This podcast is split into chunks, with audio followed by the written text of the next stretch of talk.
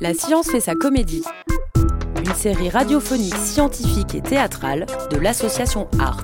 Art, Recherche technologie, et science. Avec les formidables pigeons patrouilleurs et Jojo et tout un tas de personnages que nous rencontrons au gré de nos missions. Oh, Berlin, range tes pas tes clous ton Leurs tes plumes, ils sont là. Hélène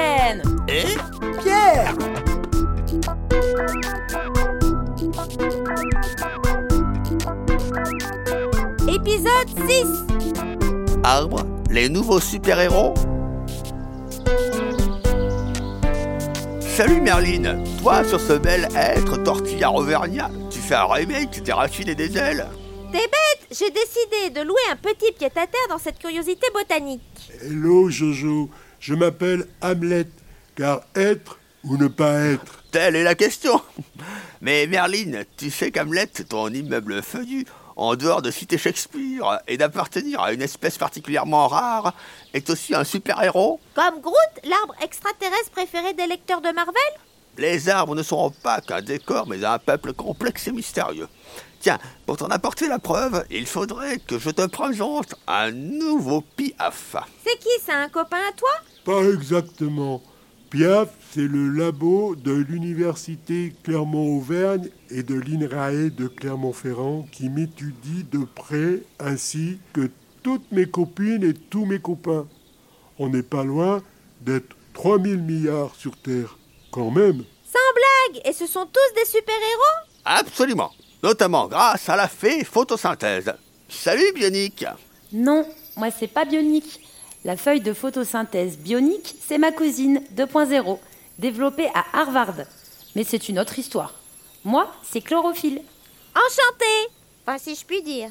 Jojo me disait que je vis avec un super-héros et je ne le savais même pas. Oui, nous sommes pleins de super pouvoirs alors que je suis du genre très, très, très casanier. À bien y réfléchir, le dernier qui m'a vu bouger doit dater de Mathusalem, du nom de mon grand-oncle Sequoia d'Amérique, l'organisme vivant non clonal le plus âgé de la planète, soit près de 5000 ans. Oui, enfin, Mathusalem ou Hamlet ne seraient rien sans moi. Chlorophylle, la photosynthèse. Je suis un peu la formule magique de cette planète depuis au moins 3,8 milliards d'années. Sans moi, pas de vie. Comment ça? Léonard de Vinci l'avait pressenti avant le botaniste.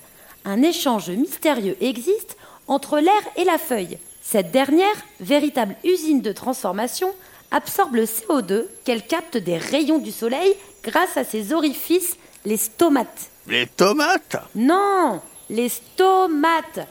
Ce CO2 se transforme alors en glucose et produit un super déchet, l'oxygène, gaz invisible et inodore, sans quoi la vie serait irrespirable. Oui, je suis un vrai bijou de technologie. Oui, tu es frugal. Tu as le sens du recyclage. Tu ne dilapides pas ton énergie et tu as une capacité sensorielle incroyable. Comment ça? Connaissez-vous la timidité des cimes? Non. Les arbres perçoivent leurs voisins. Ainsi, dans la canopée, c'est-à-dire le sommet de la forêt, il y a toujours un léger vide qui évite aux branches de s'emmêler grâce probablement à des messagers chimiques. C'est vrai que d'en haut, j'ai un joli point de vue assez dégagé. Hein Tu veux dire euh, que l'arbre sent son corps C'est que je suis un être sensible, moi. Je suis réactif à la lumière, on vient de le voir, et à la gravité. Oui, vos cellules statocystes constituées de grains d'amidon qui roulent vous permettent d'évaluer votre position pour retrouver la verticale. Je ne pousse que droit, moi, monsieur. Par ailleurs, vous êtes doué de proprioception. En résumé, vous avez la perception de votre courbure, de votre forme propre. En clair, il peut comme nous boire les yeux fermés. Certains scientifiques, comme le botaniste italien Mancuso et la chercheuse Catherine Laine, parlent même d'intelligence, même si ce terme divise la communauté scientifique.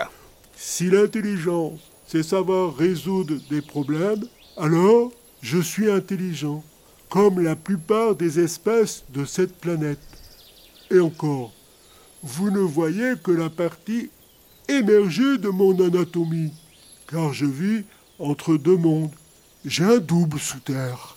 C'est ce double racinaire qui permet la communication, l'échange de molécules chimiques entre espèces. Ainsi, les arbres parlent aux champignons et inversement. Hmm, c'est ce qu'on appelle. Attends, attends, fais voir la fiche, oui. C'est la symbiose mycorhizienne. Bref, on a inventé l'Internet végétal bien avant l'heure. Étudier les arbres, c'est montrer que l'évolution ne récompense pas celui qui est le plus fort, mais ceux qui jouent la coopération mutuellement bénéfique. Oui, il représente aussi la résistance face au changement climatique. Les molécules gazeuses qui s'échappent de mes feuilles en réaction avec celles de l'air produisent des particules qui forment des gouttelettes et rendent les nuages plus brillants. Ainsi, les nuages, en réfléchissant davantage la lumière du soleil, refroidissent l'atmosphère. C'est QFD. Hamlet, tu es un vrai climatiseur géant. Oui, c'est pourquoi le programme de l'ONU vise à planter non plus un milliard, mais mille milliards d'arbres. Alors, la science pour comprendre, La science pour douter.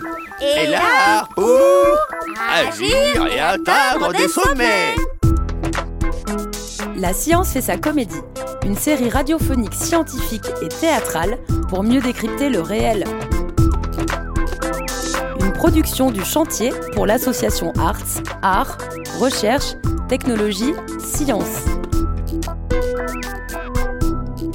À retrouver sur toutes les plateformes d'écoute et sur le chantier.radio.